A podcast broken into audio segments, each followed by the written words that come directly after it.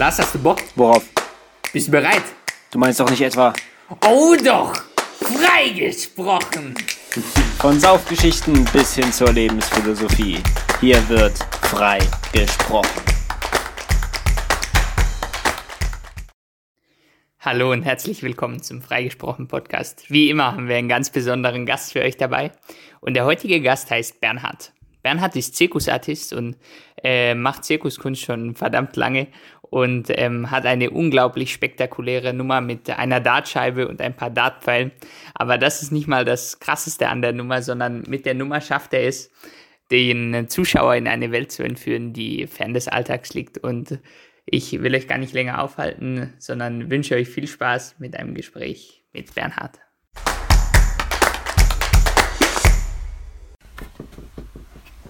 So, hallo Bernhard. Hallo, grüß euch. Schön dich zu sehen und auch schön dich zu sehen, Patrick. Ich habe dich auch lange nicht mehr gesehen. Servus. Ja, herrlich. Ich freue mich. Ich habe dich gerade eben tatsächlich schon, das wissen die, die Zuhörer jetzt nicht, aber vor der Aufnahme auch schon an deinem Gesicht erkannt direkt.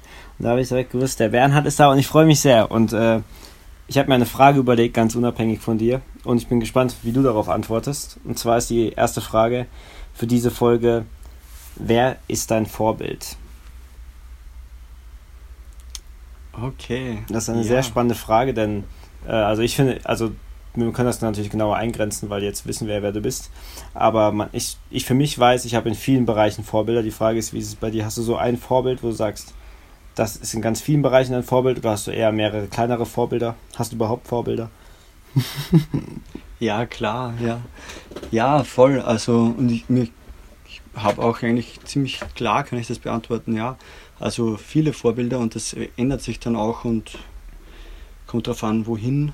Und äh, zum Beispiel ein großes Vorbild von mir ist der Michael Davis. Ah, also sage ich mal, für was die Bühne anbelangt, genau. sehr schön. Mhm. Michael Davis. Ja, spannend. Mhm. Kannst du vielleicht kurz für die äh, Zuhörer, die Michael Davis nicht genau kennen, ähm, kurz erklären, was er macht und was du an ihm so beeindruckend findest? Ja, also der Michael Davis ist Jongleur und er ist aber, also es ist halt ein Comedy-Jongleur. Ich weiß gar nicht äh, welcher Jahrgang, aber das war auf alle Fälle vor uns. Ähm, er hat wirklich also großartige Acts, wo es eigentlich weniger ums Jonglieren geht, sondern er ist ein sehr guter Jongleur, äh, verbindet das aber extrem gut mit äh, Comedy-Elementen. Und er hat irgendwie vor allen möglichen Präsidenten gespielt und, äh, und so. Ja, der fängt immer, er kommt immer auf die Bühne und sagt, Hello, my name is Michael Davis. Thank you. Wenn die Leute nicht applaudieren, ist es umso lustiger. Ja, Genau. das stimmt. Ja, das Ja, den kann man sich hier auf YouTube anschauen, also den muss man sich unbedingt anschauen. Das ist einfach, äh, einfach großartig, wirklich so. Äh, ich glaube, einer der besten Juggling Comedy Acts halt, die ich kenne, ja. Yes. Ja, absolut. Das ist krass. Ich habe ähm, auch, also ich finde Michael Davis auch wahnsinnig bewundernswert, weil er eben diese Comedy-Elemente so krass mit der Jonglage verknüpft. Aber ich habe dann mal zum Beispiel an meiner Freundin ausprobiert, ob seine Witze bei mir genauso lustig sind wie bei ihm. Aber sie sind einfach gar nicht witzig, weil man irgendwie so einen ganz bestimmten Charakter braucht, um den rüberzubringen. Und das finde ich irgendwie noch viel krasser, dass sein Bühnencharakter ihm so viel Spielraum lässt, so spezifischen Humor zu machen irgendwie, dass der ihm so perfekt auf den Leib geschnitten ist, dass wenn de, den Gag jemand anders reißen würde, dass der gar nicht so lustig wäre. Das, Ja, ja, klar. das stimmt, das ist interessant. Ja, stimmt. Wenn wir die Witze machen würden, wird sie. Also, ja, stimmt. Klar, die sind nur bei ihm so witzig, weil sein Charakter so zu 100% dazu passt. Er ist auch immer im Anzug, soweit ich weiß, oder? Er ist sehr, ähm, man, man hat immer sehr den, den Eindruck, dass er sehr, ja, also, Also nicht- Gentleman Juggler. Gentleman, genau, Gentleman, Artig, das Wort ne? habe ich gesucht, richtig. Mhm. Ja, genau, das ist ein Gentleman. Ja. Aber jetzt haben wir viel über Michael Davis gesprochen und ich glaube, jetzt sind alle schon ganz neugierig, was Genau. du denn so machst, wenn äh, dein größtes Vorbild Das ein ist die Jongleur spannende ist. Frage. Ja, was wohl?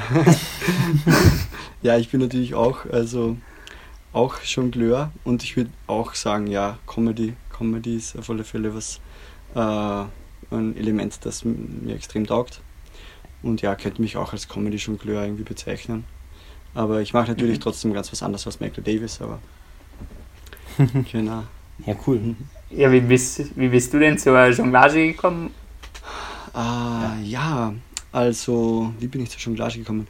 Ich habe ähm, schon mal als Kind angefangen mit Diabolo und so, da war ich sieben. und das hat mir damals schon Spaß gemacht, das äh, zu lernen und habe es dann aber irgendwie wieder sein lassen und dann mit so 16 oder so, ich war nicht so gut im Sport, aber Jonglieren war halt das, wo ich, ähm, ja, was mir echt äh, Spaß gemacht hat und wo ich dann irgendwie was gefunden habe. Ähm, was mir dann auch den Einser im Sportunterricht. Äh, also in Österreich ist so, ich weiß nicht, ob es in Deutschland auch so ist, dass die Eins ist die beste Note. Äh, ja, ist in Deutschland auch so. Mhm. Ja, ja. Ist, ja okay, ja, gut. Bevor hier äh, Missverständnisse aufkommen. genau, ja. Na, genau, das, das, da, da habe ich dann, irgendwie bin ich da so aufs Jonglieren gekommen, aber das eigentlich das, äh, was mich dann wirklich dazu bewegt hat, halt dabei zu bleiben, auch war äh, dass ich dann Leute kennengelernt habe, die eben jonglieren. Und das waren so angenehme äh, Personen und so sind dann sehr gute Freunde geworden. Und das war so eine, eine Clique, die so ja einfach so äh, herzhafte, liebe Leute. Und dann wollte ich irgendwie dieses Umfeld, da wollte ich einfach mehr und das wollte ich dann auch zu meinem Beruf machen, weil genau, also ich bin, ich bin dann da wir sind viel auf Jonglier-Conventions gefahren, eben über diese Jongleure, die ich da kennengelernt habe. Der Jonglierverein Traun. Ich habe heute extra das, das T-Shirt angezogen von Ihnen. ja, sehr schön. Jonglierfabrik Oberösterreich. Ja. Vielleicht hören ja ein paar Jongleure in diesem Podcast zu und kennen, kennen die einen oder anderen, ja. weil die fahren wirklich ganz viel zu Conventions, ähm, vor allem natürlich in Deutschland und Österreich.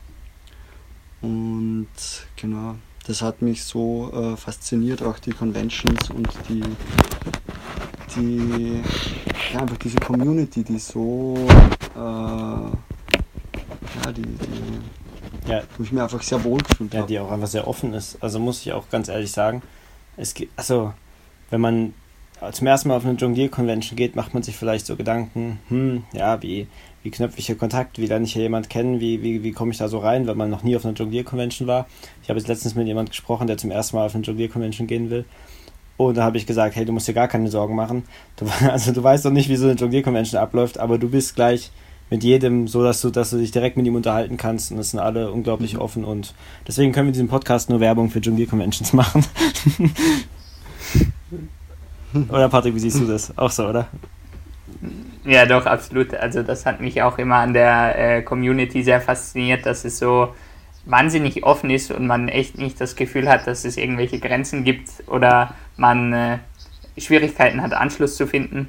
Und äh, das ist, glaube ich, auch das äh, Schöne, wenn man äh, einen gemeinsamen Nenner hat, wie zum Beispiel bei der Jonglier-Convention das Jonglieren, dass schon so ein Grundvertrauen irgendwie da ist und man äh, irgendwie so ein ganz äh, persönliches Verhältnis schon zu jedem hat. Alle sind eben so verrückt und gehen auf mhm. diese Convention. Da hast du schon mal mit jedem den gemeinsamen Nenner. Ja. ja, das stimmt. Aber was mich jetzt noch interessieren würde, Bernhard, ist, ähm, was sich für dich geändert hat, seitdem du ähm, quasi gesagt hast, ich mache das Jonglieren tatsächlich zu meinem Beruf und ähm, ob du dann auf eine Zirkusschule gegangen bist oder wie dein Weg war. Ja, genau. Also ich habe ich habe äh also vielleicht sage ich noch ganz ursprünglich war es auch so, ich war dann beim Pflasterspektakel, ich weiß nicht, ob ihr das äh, kennt, ah, doch, in, ja, Linz, glaub, das ist ein Straßenkunstfestival, mhm. ein großes. Ja. Und, äh, und da haben mich auch diese Jongleure, die haben mich auch extrem fasziniert und da habe ich dann irgendwie da auch den Entschluss gefasst, okay, nach, ich habe HTL gemacht, das ist so eine technische Schule, die schließt man dann ab mit 19 Jahren und äh, da habe ich die abgeschlossen und dann war mir klar, ja, das möchte ich machen. Äh, und dann über die, eben über die Jonglier-Conventions und so, wir waren dann auch auf der EJC, also der Europäischen Jonglier-Convention. Und dort habe ich immer auch erfahren, dass es Zirkusschulen gibt, überhaupt, ja. Und, äh, und dann, ja, dann habe ich eigentlich den Entschluss gefasst, ich gehe auf, äh, auf die, ich möchte auf die Zirkusschule gehen. Ich, vorher habe ich mich schon auch einfach so mal auf der Straße probiert, in Linz auch.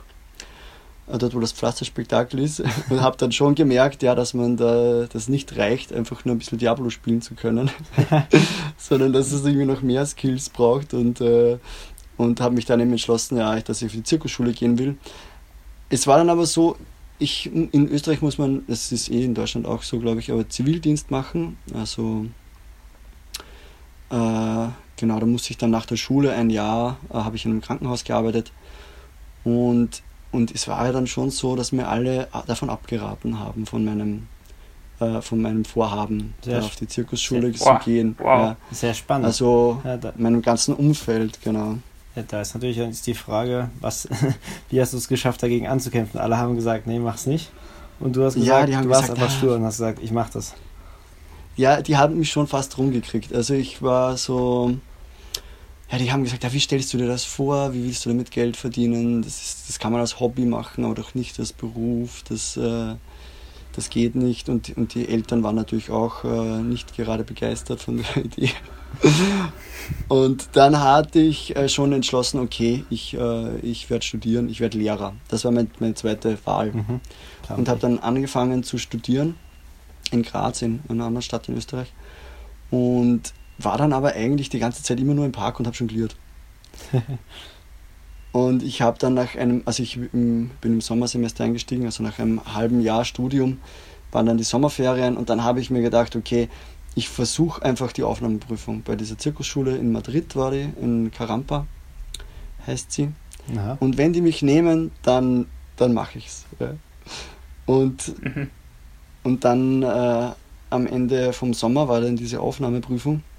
Es war eine mehrtägige Aufnahmeprüfung. Ich habe dann auch meinen Eltern noch nichts davon erzählt, aber dann während der Aufnahmeprüfung war das dann doch zu stressig für mich. Ich musste, ich brauchte irgendwie diesen Support von ihnen, weil es war auch.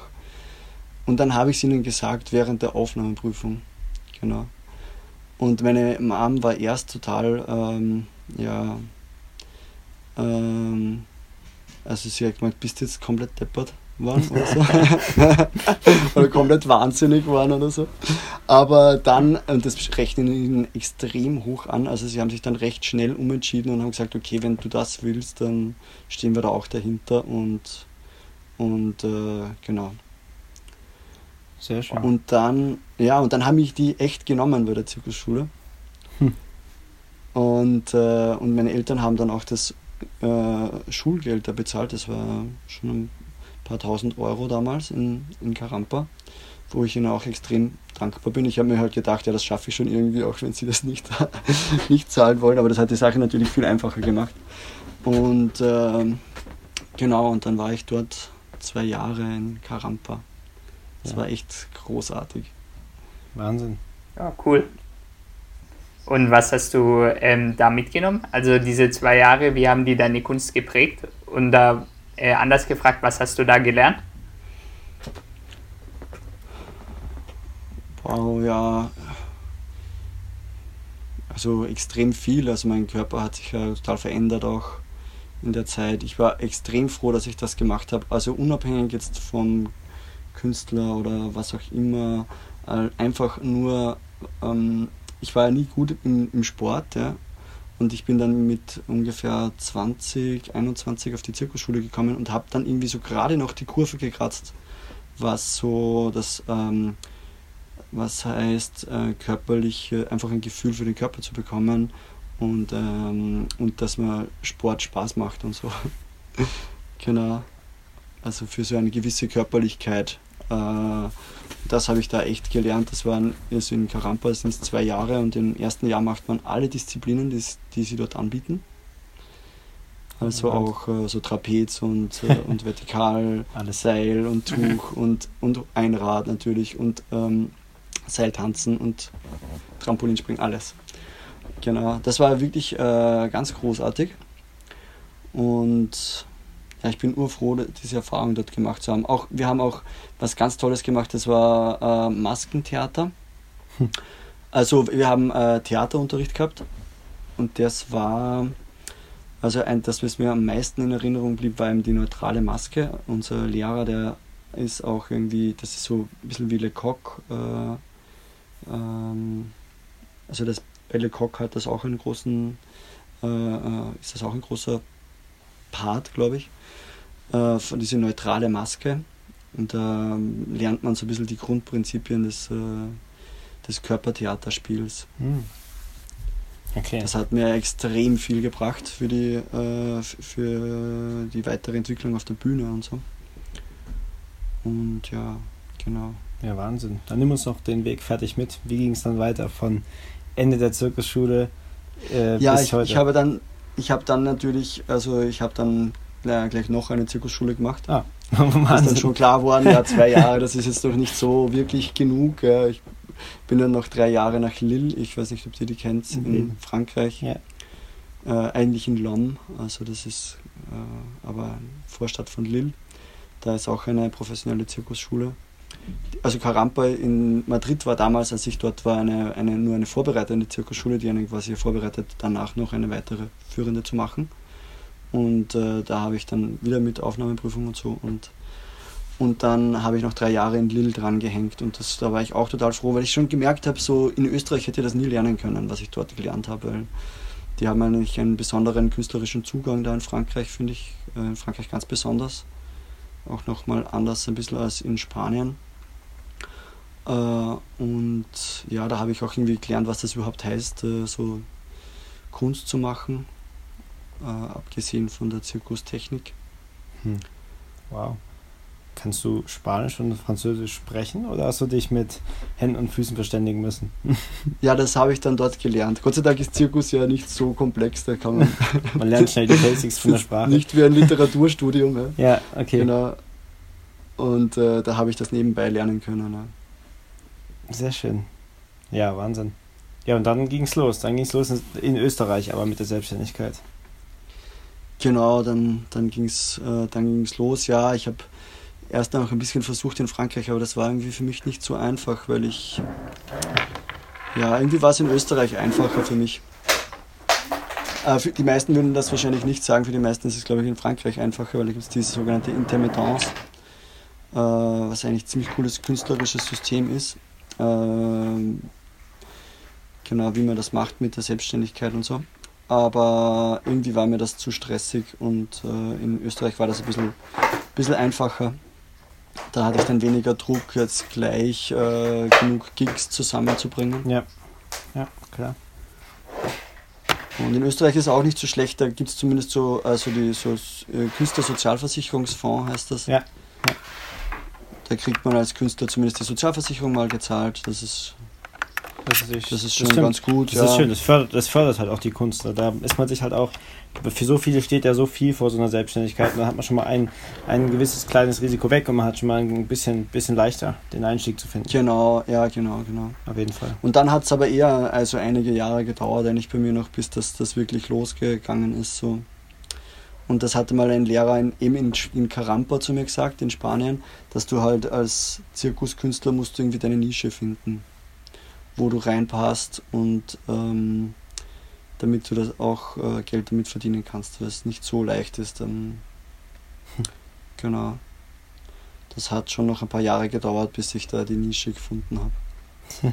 Aber jetzt äh, ist es ganz gut angelaufen und mal schauen. Hoffentlich geht es so gut weiter. Sehr schön. Ja, sehr schön. Also Lars und ich hatten ja schon das Glück, deine Nummer zu sehen, sogar mehrmals. Also tatsächlich war deine Nummer ähm, in der ersten Galashow dabei auf meiner allerersten Jonglier-Convention. Also das war die Jonglier-Convention, wo ich entschieden habe, boah, jetzt muss ich jeden Tag mich ans Diavolo setzen und ein bisschen trainieren. Da war, hast du, glaube ich, die Galashow gemacht in äh, Pinskau war das. Na, 2000. okay, wow, cool. Ja, das ist echt krass. Also ist schon, glaube 2014 oder so war das. Das ist ja bei mir zu Hause. ja, ja, das ist Wahnsinn. das ist krass. Ja, richtig.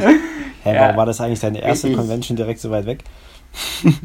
ja, weil ich mich in Deutschland überhaupt ja, nicht ausgekannt habe. Also ich habe ich hab, ich hab Jonglier-Conventions gegoogelt und dann habe ich eine im Internet gefunden und das war Pinskau. Und dann ah. bin ich meiner Mutter so lange auf die Nerven gegangen, bis wir da hingegangen sind. Okay. Aber die war echt krass, also die war richtig gut. Aber ganz kurz, also bevor wir jetzt arg abschweifen, worauf ich eigentlich raus wollte, ist, dass du ja ein Act hast, in dem du eine Rolle spielst und äh, Dart-Jonglage machst. Und das ist ja, ähm, also ich kenne jetzt keinen anderen Dart-Jongleur. Und deswegen, wie du gerade so beschrieben hast, man muss seine eigene Nische finden, glaube ich, hast du da sehr erfolgreich hingekriegt. Und wie war der Prozess für dich, diese Nummer zu entwickeln? Hattest du am Anfang schon die, schon ganz früh irgendwann die Idee, boah, das mache ich mal, oder wie kamen die Dartpfeile in deine Hand? Spannende Frage. Ja, ich, ich war, das, das war mein Abschlussprojekt von der Zirkusschule in Lamm. Und ich, ich hatte dazu eigentlich ein Jahr ähm, Zeit auch äh, daran zu arbeiten und Research zu machen und so. Ja, ich habe aber eigentlich schon davor ein bisschen angefangen, mich hat immer schon interessiert, andere Objekte äh, zu probieren. Und habe dann, ja, also eigentlich ab dem zweiten Jahr in LOM schon angefangen, verschiedenste Objekte ähm, auszuprobieren und bin dann irgendwann auf die Dartpfeile gestoßen und die waren dann gleich es war dann klar, dass ich da weitergehen möchte, weil das halt diesen Gefahrfaktor irgendwie hat und das hatte gleich was ganz Faszinierendes für viele, also für mich und aber auch für, für, für alle möglichen Leute, so wie ich das dann probiert habe. Genau. Und dann war es für mich klar, dass ich da bei den Dartpfeilen weitergehen möchte. Und genau. Und ja, dann die hatte ich dann halt immer dabei und, äh, und, und, und so eigentlich sind die meisten Tricks dann auch entstanden im Austausch mit anderen, wo man sich dann halt ein bisschen gemeinsam probiert und so. Ja, klar. Cool. Und dann, äh, ja, und, und, und ich meine, der Act, das war dann noch einmal ganz was anderes, weil ich, also, ihr habt den Act gesehen, ich, ich, es, man, der Act zeigt ja, was sich äh, so, also wenn man beim Kundenservice anruft, äh, was, ja, es spielt eben in dem Büro von dem Kundenservice. Ja. Und ursprünglich war ich der, der angerufen hat, eigentlich. Ah, was? Ja, echt? genau. Also das ist ja krass. Das war eigentlich die erste Idee, war ich, ich mache was, ich wollte auch was machen mit einem Telefon und, und habe dann eben so, weil ich in Frankreich musste ich durch so einen ganzen Bürokratiedschungel durch, äh, durchgehen und war ganz viel in der Warteschleife. Und das war damals auch noch eine Zeit, wo, ähm, wo man 50 Cent zahlte pro Minute und äh, da war das noch einmal schmerzhafter, wenn man dann fünf Minuten in der Warteschleife ist und dann sagen sie, es tut mir leid, wir können Ihren Anliegen nicht bearbeiten oder so. Und ah, ich habe da so gelitten und dann, äh, und dann habe ich mir gedacht, okay, das, das, das, nehme ich als Ausgangspunkt auch für einen, äh, für einen Act. Und dann habe ich da eben äh, angerufen, also äh, war das zuerst so, aber irgendwie ging es dann nicht weiter und irgendwann habe ich dann die Idee gehabt, ja, warum nicht äh, das andersrum aufzuziehen, dass ich derjenige bin, der abhebt äh, und jemand anders anruft, genau. Ja, schön, dass man auch mal sieht, warum die äh, so lange brauchen, um das Telefon zu gehen. Ja, sehr schön. Ja, genau. ja, richtig. Ja, ich habe da, ich habe dann im Gegensatz zu Patrick deine Nummer nur einmal gesehen, aber, oder? Ich bin nicht ganz sicher. Ich glaube ja, einmal in Tübingen wahrscheinlich. Mhm. Ähm, und ja, was ich mich da auch schon immer gefragt habe, ist, bist du nicht nur ein guter Jongleur, sondern auch ein guter Dartspieler? Oder ist Dart eigentlich gar nichts, was du sonst normalerweise machst und du hast dir einfach nur das für die, für die Jonglage ja, die, ausgesucht? Die Frage höre ich oft, ja. Nein, ich bin ein urmiserabler Dartspieler. Okay, alles klar. Gut. Du triffst also die Scheibe, aber nicht gezielt auf naja. der Scheibe.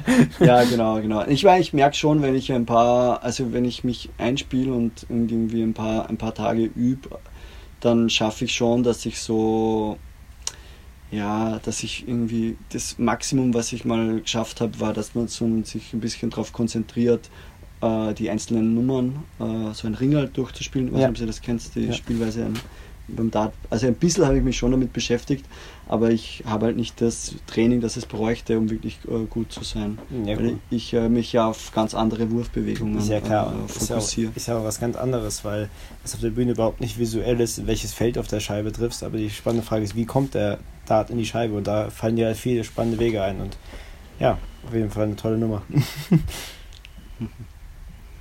Ja, was ich echt interessant finde, ist, dass es ja nicht nur ums Dartspielen geht, sondern auch äh, um die Rolle, die in der Nummer agiert und die ganze Nummer ja eine Geschichte erzählt. Und äh, war das auch so ein Prozess, der sich immer weiterentwickelt hat? Oder gab es den Punkt, wo du gesagt hast, boah, jetzt ist fertig und jetzt verändere ich nichts mehr? Oder ist das auch was, was ständig im Wandel ist? Ja, also das, das war auch echt ein spannender Prozess, auch für mich, das so zu, ähm, äh, also während der Entwicklungszeit, die war wirklich sehr lang. Also ich habe ja ein Jahr an der Nummer gearbeitet, äh, also jetzt nicht durchgehend, aber schon ein Jahr, dass ich mir immer Gedanken gemacht habe.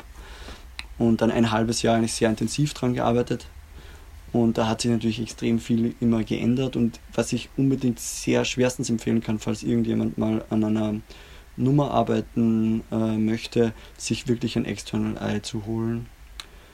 Äh, da, und da vielleicht auch ein bisschen Geld in die Hand zu nehmen und jemanden zu zahlen, zu dem man Vertrauen hat, der da Profi ist. Ja.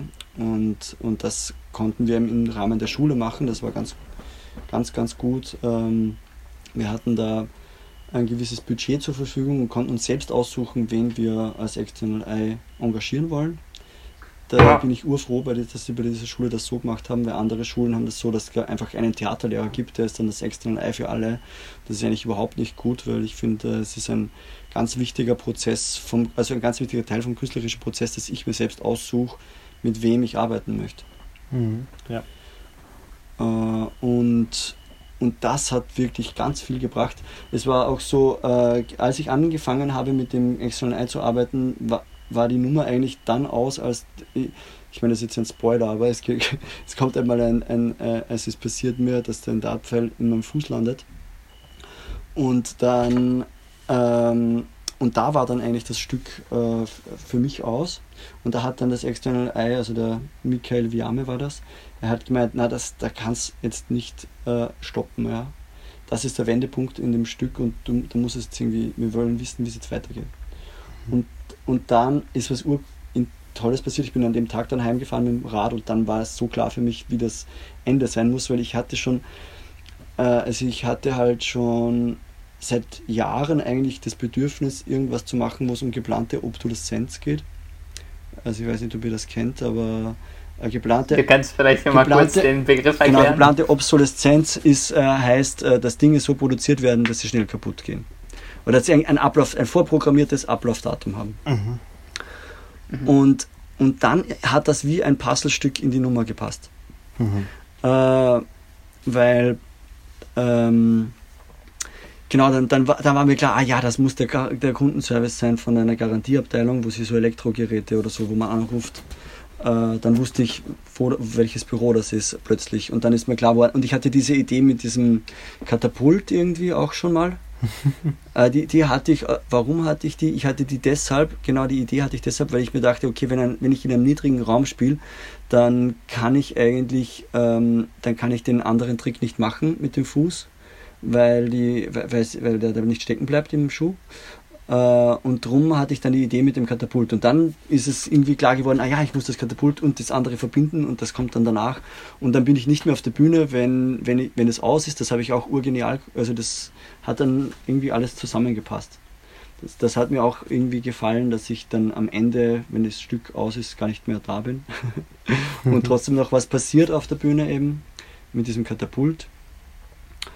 Äh, wo ich dann, also ich erzähle das vielleicht kurz kurz für die Zuhörer, äh, ich habe dann so ein, ich baue quasi so ein Katapult zusammen, wo ich dann eine, eine Zündschnur anzünde und weggehe und die Zündschnur brennt dann noch ab und das Katapult schießt dann einen Pfeil in das, äh, in das Telefon, das mich schon seit Anbeginn der Nummer extremst nervt.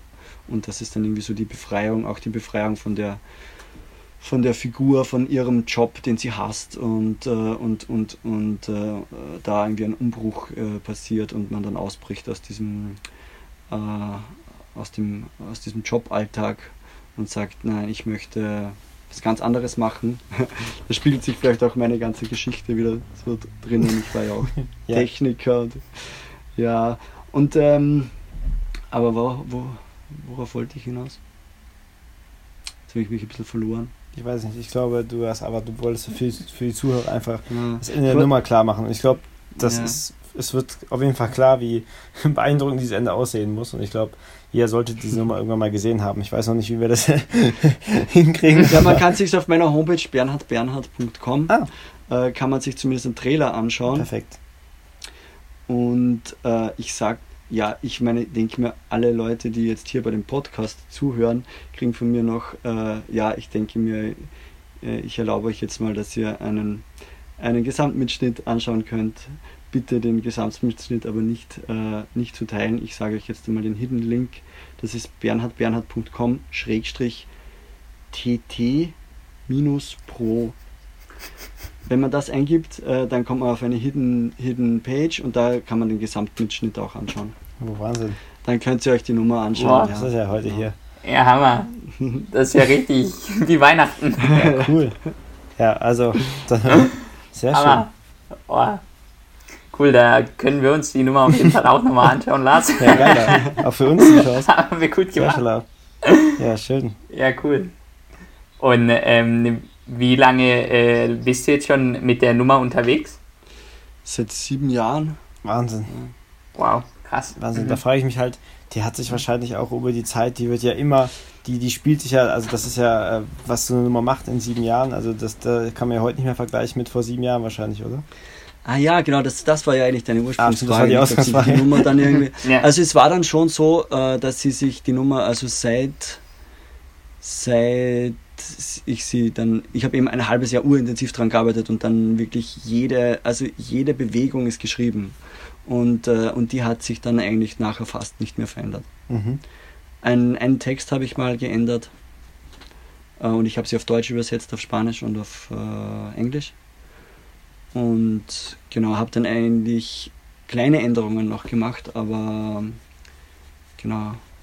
Ja, okay. Und ja, Aber sonst ist sie eigentlich so gut wie gleich geblieben. das stimmt. Und die Frage ist, also, dass die Nummer an sich gleich blieb, ist klar, nur du wirst ja immer, immer sicherer und immer, wahrscheinlich wird jede kleinste Bewegung noch. Ja klar, das Ausführung ist ganz besser. was anderes, ja klar. Ja. Also wenn, wenn, als ich sie, keine Ahnung, wenn, wenn ich sie mal 80 Mal gespielt hast oder so, dann das ist ganz was anderes. Ja. Ja, klar. Dann jetzt brauche ich keine Sekunde drüber nachdenken, was als nächstes kommt. Ich kann mich ganz voll darauf konzentrieren, einfach das immer wieder neu zu erleben und mich dann auch ein bisschen darauf einzulassen, manche Sachen ein bisschen anders zu machen oder immer wieder neu zu leben, die, die Nummer, damit es nicht äh, mechanisch wird. Ne? Genau, aber es ist echt ein Riesenunterschied. Äh, das ist ja eben genau das, was man in der Zirkusschule immer nie hat, dass man endlich einmal halbwegs frei spielen kann und nicht ständig nur drüber nachdenken muss, was jetzt als nächstes kommt. Ja, Genau. Mhm. Ja, wow, das Ja. ist echt cool. ja. Wenn du jetzt äh, zurückdenkst, auch äh, vielleicht an den Prozess, als du das noch entwickelt hast, in dieses halbe Jahr, und jetzt stellen wir uns mal vor, da draußen hören jetzt junge Artisten zu, die denken, boah, geil, im nächsten halben Jahr, da will ich auch eine richtig geile Nummer auf die Beine stellen. Hättest du so ein paar Tipps, wie man ähm, auf gute Ideen kommt oder wie man sich dem Prozess gut annähern kann? Hm. Ja, also eben wie schon gesagt, ich glaube, eins der wichtigsten Sachen ist, dass man wirklich sich Pro Hilfe holt, ja, von Profis, von äh, von ähm, ähm, von irgendeinem sich aussuchen, ob man mit Regisseur oder mit äh, mit External Eye arbeiten möchte. Und dann natürlich ist es aber auch wichtig, dass man schon einen klaren Plan hat. Ja. Also vor allem, wenn man External Eye äh, sich entschließt. Das heißt, also Regisseur ist so ein bisschen der bastelt, der hat dann irgendwie mehr Verantwortung darüber, was passiert in der Nummer. Und External Eye ist wirklich nur jemand, der einem hilft und man ist eigentlich selbst der, der alles entscheidet. Und External Eye hilft einem nur und sagt, ähm, äh, ja, mit dem einfach schauspieltechnischen, theatertechnischen Feinheiten und so und schaut das von außen an. Und äh, so jemanden sollte man sich unbedingt holen. Äh, am besten den, äh, also keine Ahnung, man kann dann auch diese Person schon ein bisschen mit einbeziehen in den äh, kreativen Prozess auch und sagen, okay, man, man macht schon mal ein Gespräch, dann äh, mache ich halt Research äh, und versuche äh, versuch mal Sachen. Äh, und dann ist es wichtig, dass man einfach ja, nicht zu lang herumtut und bald mal irgendwo das zeigt. Ja, die Praxis. Also man, man genau, man wird die, man, man, ich habe die Nummer das erste Mal gezeigt nach ungefähr einem Monat Arbeit oder nach vielleicht ein paar, ja, so, so nach ungefähr einem Monat. Und, und die war komplett anders, als was dann rausgekommen ist. Es waren nur ein paar ganz kleine Elemente, die dann zum Schluss noch drinnen waren. Aber das Zeigen hat so viel gebracht immer. Das, das, das waren eigentlich dann immer die Sachen, wo ich sage, okay, jetzt, jetzt habe ich den Eindruck, ich komme wirklich weiter. Wenn man das mal zeigt und wirklich erlebt, wie es dann wirklich konkret ist mit Publikum. Mhm. Genau. Aber ich meine, jeder muss ja selbst ein bisschen herausfinden, wie, wie man wie, ja, wie man das macht oder das, Ja, das ist irgendwie eine sehr, sehr persönliche Geschichte, da ticken äh, viele Leute unterschiedlich, aber, Ja. aber ich glaube, das sind auf alle Fälle zwei Tipps, die, glaube ich, für alle, also die sicher vielen Leuten was bringen. Definitiv. Ich glaube auch dieses häufige Aufführen, darüber haben Patrick und ich ja auch schon aufgeredet und wir versuchen ja auch unsere Nummern irgendwo so gut wie möglich zu testen, weil wir haben das auch schon oft festgestellt, wenn wir unsere Ideen selber proben und nur für uns zwei sind, na klar, wir haben den Vorteil, dass wir unsere Solonummern gegenseitig anschauen können, aber wenn wir was zusammen machen, dann ist es auch extrem wichtig, dass wir es Leuten zeigen, weil wir sind dann am Ende doch nicht so lustig, wie wir denken oder keine Ahnung. Sachen funktionieren einfach ganz anders mit Publikum und ähm, da haben wir uns äh, viel Gedanken gemacht über Straßenkunst, ob das für uns der Weg ist, äh, viele Sachen auszuprobieren. War das für dich jemals ein Weg, viel auf der Straße? Aber deine Nummer, so wie ich sie kenne, ist wahrscheinlich gar nicht so tauglich, also so straßentauglich. Nicht so, nicht so straßentauglich. Ich habe sie zwar dann schon gespielt, Hm. äh, auch auf der Straße, beim Pflasterspektakel auch. Ja. Aber das mache ich jetzt nicht mehr, das ist mir viel zu aufwendig jetzt.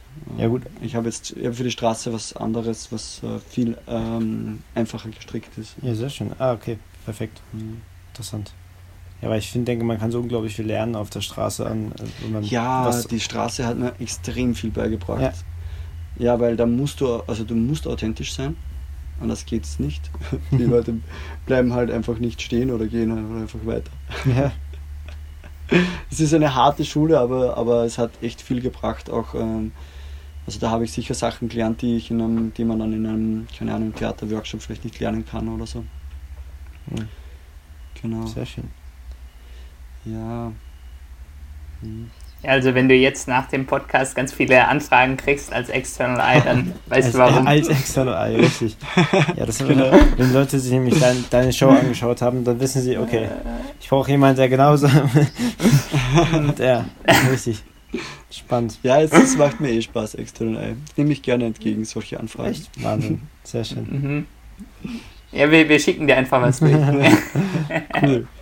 Ja, ja. Und ähm, entwickelst du jetzt gerade auch noch neue Sachen oder bist du gerade viel zu beschäftigt mit ähm, quasi alle Sachen, die du bis jetzt entwickelt hast, auf, die, auf der Bühne zu präsentieren? Ja, irg- irgendwie, hab, es hat sich so bei mir so ein Rhythmus herauskristallisiert, ohne dass ich es selbst äh, so geplant habe, aber ich mache meistens pro Jahr ein neues, ein neues Stück, so un ungefähr. Vielleicht mal alle Ah, okay. zwei Jahre oder so. Und äh, wenn du Stück mein, sagst, äh, wie lang ist es ungefähr? Also, aber das sind dann keine Solos gewesen, sondern das waren immer Mhm. irgendwelche Projekte mit anderen. ja, ja. Ah, Das okay. Und äh, Ja. genau. Das heißt, du hast deine Solo-Nummer als ganz sicheres Piece, weil das einfach schon super gut funktioniert und eine tolle Sache ist und äh, hast dann auch dazu Zeit für andere kleine Projekte und kannst immer wieder neue Sachen probieren. Das ist cool. Genau, also ich spiele ich spiele den Act halt ein paar Mal im Jahr oder so, das, den, den Solo-Act und, und auch die Straßenshow ein paar Mal. Und, und, und sonst habe ich durch halt Proben und, und, und spiele dann in verschiedenen, in verschiedenen Ensembles. Sehr schön. Genau, zum, Ah, zum okay. Beispiel das, das Neue, was wir jetzt äh, was wir jetzt bald angehen werden, was eigentlich vor Corona äh, das große Projekt war. Und dann haben wir nur die Premiere gespielt und wir hätten noch 20 Aufführungen geplant, die wir dann alle nicht, Oh nicht gespielt haben. Geil. Und jetzt geht es aber dann los im Dezember mit Dada Zirkus ähm, Genesis. Ah, So Mhm. ein, äh, das, wie nennen wir das? Ähm, äh, ähm, surrealistisches Zirkustheater. okay. Also, Okay, krass. Kannst du uns kurz sagen, was wir uns darunter vorstellen können? Ja, das ist ein ziemlich, äh, ziemlich verrücktes ähm, äh, äh, Zirkustheaterstück, wo es, es geht irgendwie um, um, um die Erschaffung der Welt. Hm. Und es geht halt um die Erschaffung der Welt mit der, ja, in dieser Art von Poesie von Dada Zirkus. Also ich, das ist ein Duo, äh, äh, die manchmal, also die dann immer wieder mit auch äh, eine dritte Person dazu nehmen und eine Musikerin, die, die auch fix im Ensemble ist. Und äh, ich bin da jetzt da dazugekommen quasi und die haben aber schon also einen gewissen Stil. Und äh, natürlich sind dann meine Einflüsse auch noch da eingeflossen, aber ähm, ja, das kann man irgendwie schwer beschreiben. Das ist diese eigene Verrücktheit von, von dem Dada-Zirkus, ja. Ähm, Mhm. Ja, muss man sich anschauen. Ja, auf jeden Fall. Das, Ich bin gerade dabei, Ja, bin gerade bei den Trailer, den Trailer zu schneiden Ah, schön. und den wird es dann auch Warte, du, geben. du diktierst gleich den Zur Link. ganzen Ja, Show. gibt's, gibt's noch nicht, aber Zum vielleicht gibt es irgendwann mal den Trailer. In, in äh, Mitte Oktober wird der Trailer fertig sein, dann gibt es den unter dadazirkus.at. Sehr schön. Ja, cool. Da Ja, bin ich mal gespannt. Ja, hört sich gut an. Mhm. Das ist sehr cool. Ja, sehr spannend. Also um vielleicht nochmal den Bogen zum Anfang Sch- zu schlagen, glaube ich, hast du, Lars und mich auf jeden Fall auch in unserer Arbeit jetzt sehr schön, inspiriert, Weil weil ich nach äh, Vorbildern gefragt habe. ja, wie, wie Ja, ne, abgesprochen. Ja, weil ähm, wir immer ganz spannend finden, ähm, Jonglier-Acts zu sehen, die über die Jonglage hinausgehen, weil ich glaube, äh, dann keine Vergleichbarkeit mehr in, äh, besteht. Wenn man Jonglier-Acts anguckt und die sind nur auf einem ganz hohen technischen Niveau, dann äh, sitzt man im Publikum und ähm, kann nicht mehr richtig dem folgen, was auf der Bühne stattfindet. Aber sobald ihm eine Geschichte oder so eine gewisse Comedy oder sowas zugrunde liegt, dann hat der Zuschauer so einen roten Faden, an dem er sich entlanghangeln kann und auch eine Bedeutung, die er in dem sehen kann, was auf der Bühne passiert.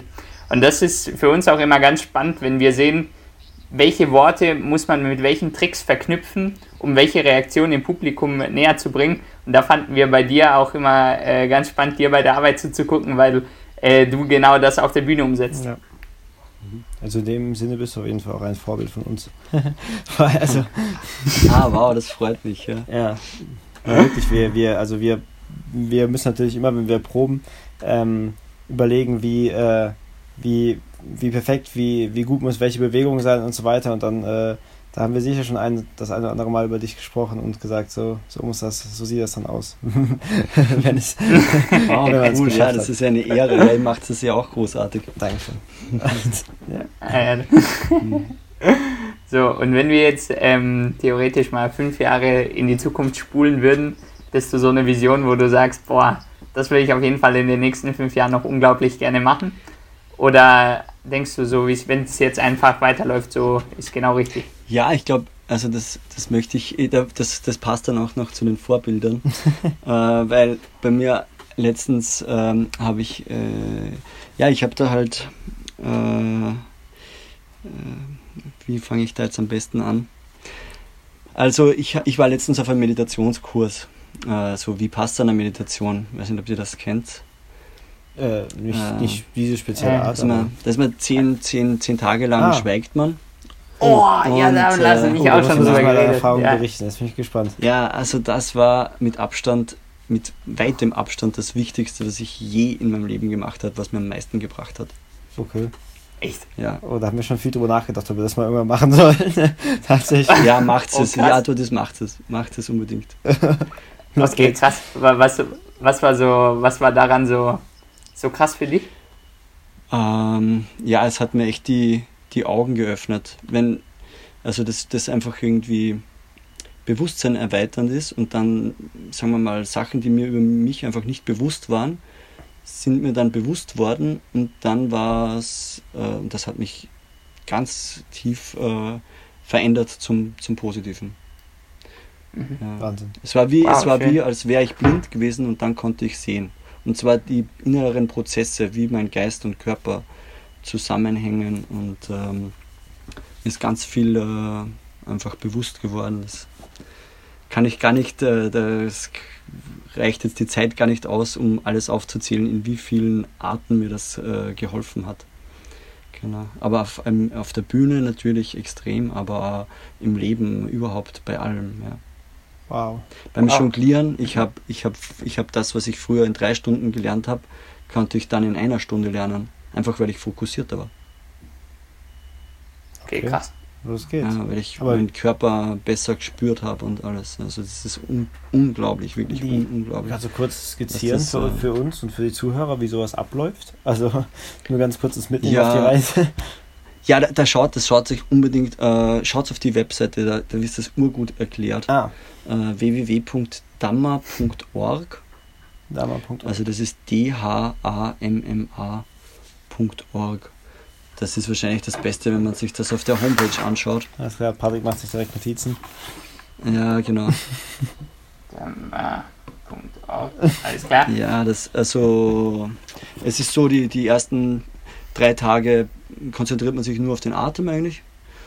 Und, ähm, und dann merkt man schon, also, weiß nicht, ob ihr das schon mal probiert habt, dass sich auf den Atem konzentriert. Also, ohne ihn verändern zu wollen, nur, nur einfach zu schauen, wie der gerade ist. Ich glaube schon, aber nicht für drei Tage. Ich glaube, das ist auch der Genau, entscheidende das- Punkt, dass das- man das nicht nur kurz irgendwann mal in seinem Alltag probiert, sondern dass man es halt wirklich sich darauf einlässt, es sehr lange zu probieren und sich da sehr reinzufühlen. Ja, genau. Ja, also es ist einfach extremst schwer. Also das ist so, man, eigentlich denkt man sich, das kann ja nicht so schwer sein, aber man, man schafft keine 20 Sekunden und ist schon wieder irgendwo in Gedanken. Ja. Und, äh, aber man braucht wirklich drei Tage, dass man das einmal halbwegs äh, hinkriegt. und dann, genau, also ich habe aber auch dann, habe ich dann später gehört, äh, das ist wirklich etwas, das das Gehirn nicht gewohnt ist zu tun.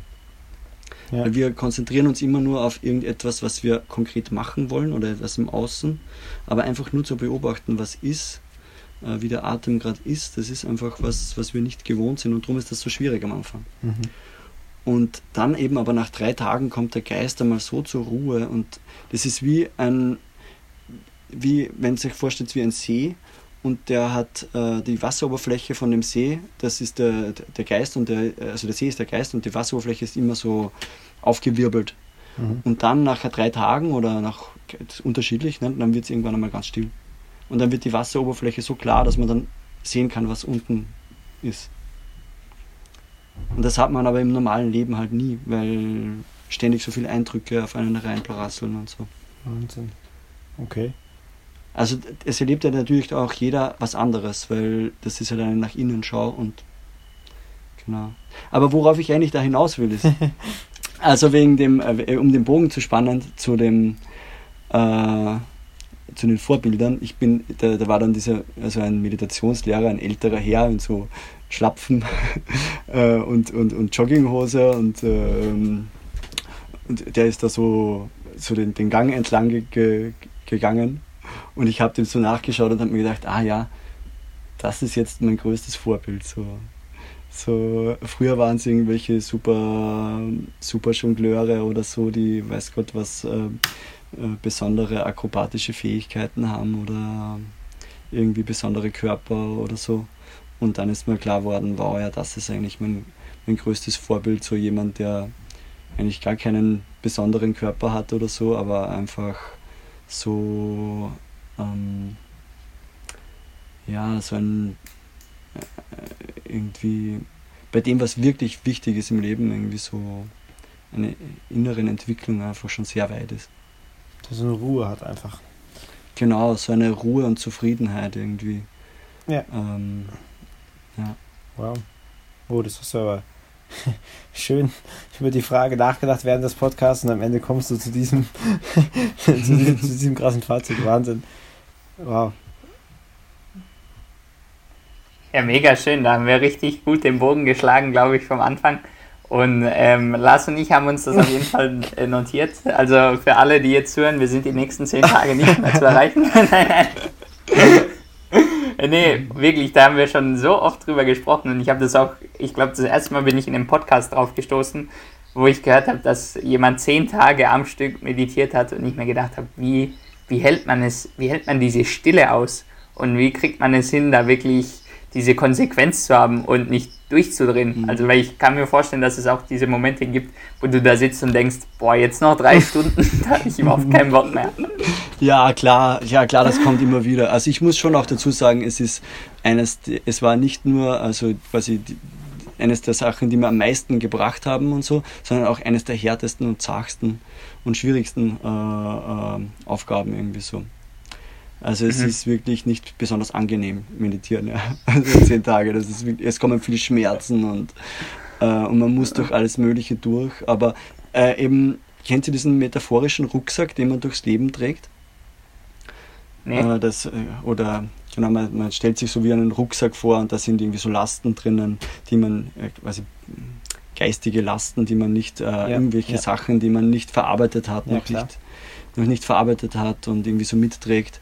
Und wie passend ist die Technik, wie kann man solche Sachen aus dem Rucksack raustun? Mhm. Und wie macht man das leichter? Und je mehr man dann raustut, desto befreiter ist man. Und das funktioniert wirklich. aber das Raustun ist halt nicht besonders angenehm.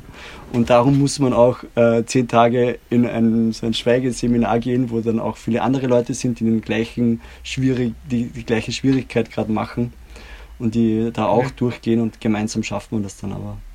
Boah, genau. Boah Wahnsinn. Das ist ja echt sehr spannend. Ja, da haben wir wunderbar den Bogen geschlagen. Und dann würden wir dir nochmal vielen Dank sagen für das wunderschöne und Gespräch und für die guten und Gedanken. Links. Ja, für, genau, und, und die Links. Und in diesem Sinne bist du offiziell freigesprochen. Also eigentlich dürfen wir gerade einfach nicht reden, weil wir haben die zehn Tage schon begonnen. Nein, aber es ist echt, es ist echt krass. Also, jetzt mal, wir sollten nicht, wir machen es doch nicht drüber lustig, wir sollten es echt ausprobieren. Und Absolut. Wir haben gerade noch mit Bernhard gesprochen, bevor wir dieses Outro aufnehmen, nach der Aufnahme und ihr glaubt nicht, was wir erfahren haben. Es ist einfach gratis. Also man zahlt einfach gar nichts dafür, das zu machen. Ja gut, ich meine, gut, wenn man ein bisschen drüber nachdenkt, dass man nicht dafür zahlt, dass man zehn Tage schweigt, eigentlich, eigentlich auch klar, aber, aber, aber irgendwie auch cool, weil, weil, weil es ja so eine, diese, diese Grenzerfahrung ey, ist. Und ich dachte würde auch, echt viel Geld dafür bezahlen, wenn ich mal zehn Tage schweigen würde. Ja, gut, aber ich dachte tatsächlich, dass es was kostet und äh, das ist natürlich ziemlich cool. Ja. Schön. Ey, richtig krass. Ja, wir, wir gucken mal, ob wir die äh, Homepage in die, in die wie heißt es, die Shownotes ja, packen. Auf jeden Fall. Aber äh, mal ganz kurz, um unsere Erkenntnisse von dieser Folge mal kurz und knackig zusammenzufassen. Für mich war es eine super inspirative Folge, weil ähm, ich Bernhards äh, Kunstverständnis so äh, unglaublich spannend finde, weil er ähm, so viel von seinem Prozess erzählt hat und ähm, dass er sich wirklich so lange und intensiv mit den äh, äh, Dartpfeilen auseinandergesetzt hat oder auch mit der Geschichte drumherum Fand ich mega spannend. Und auch seinen Tipp, sich Leute von außen ranzuholen, wenn man sowas auf die Beine stellt, finde ich auch richtig cool. Und dann nicht zu vergessen, die zehn Tage des Schweigens, das ist natürlich echt so eine Sache. Das äh, glaube ich auch, dass äh, ich das mal ausprobieren will, weil das bestimmt eine Erfahrung ist, die man nicht jeden Tag erlebt. Wahnsinn. Also ich kann ihm gar nicht viel, mehr viel hinzufügen, was du gerade so von dir gegeben hast. Wahnsinn. Also ja, ich bin auch äh, begeistert. Also cooler, cooler Gast und äh, schön, dass, dass es so schon abgerundet war mit dem Vorbild. Und am Ende fällt ihm in der Folge ein, wer doch sein größtes Vorbild ist. so, was Gelassenheit im Leben angeht. Ja, interessant. Also sehr schön. In diesem Sinne würde ich sagen, ich äh, suche mal den Gast für die nächste Folge, ne? Hiermit bist du offiziell freigesprochen. ciao, ciao.